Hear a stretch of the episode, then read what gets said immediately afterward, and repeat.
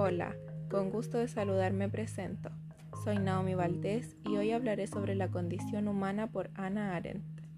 Es una de las pensadoras más destacadas del siglo XX, discípula de Edmundo Husserl, Karl Harsper, entre otros, afectada por los conflictos que le tocó asumir en su vida judía en la Segunda Guerra Mundial, lo que la convirtió en efecto de persecución. Luego, en Estados Unidos desarrolla su carrera como docente.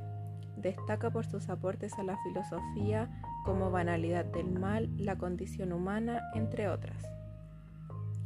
Ana Arendt distingue tres actividades que marcan la condición humana, labor, trabajo y acción.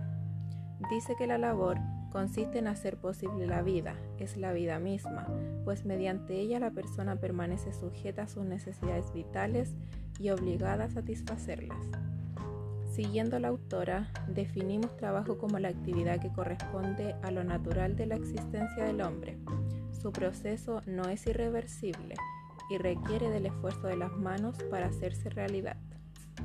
En cuanto a la acción, que es para Arendt la actividad que nos identifica realmente como humanos, tiene un comienzo definido, pero su fin es impredecible e irreversible, pues lo que se ha hecho no puede deshacerse.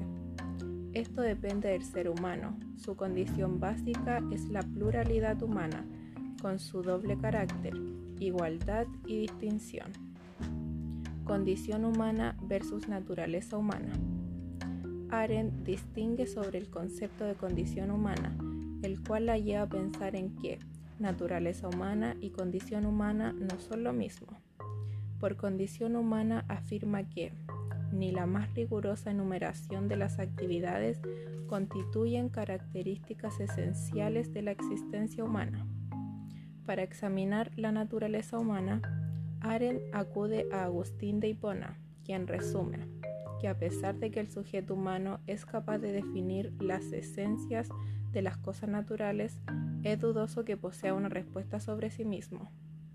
Para concluir, la pensadora recuerda a todo ser humano que debe descubrir su propio camino de pensamiento a partir de la inserción de su presente entre un pasado y un futuro, en medio de la siempre cambiante transitoriedad del mundo.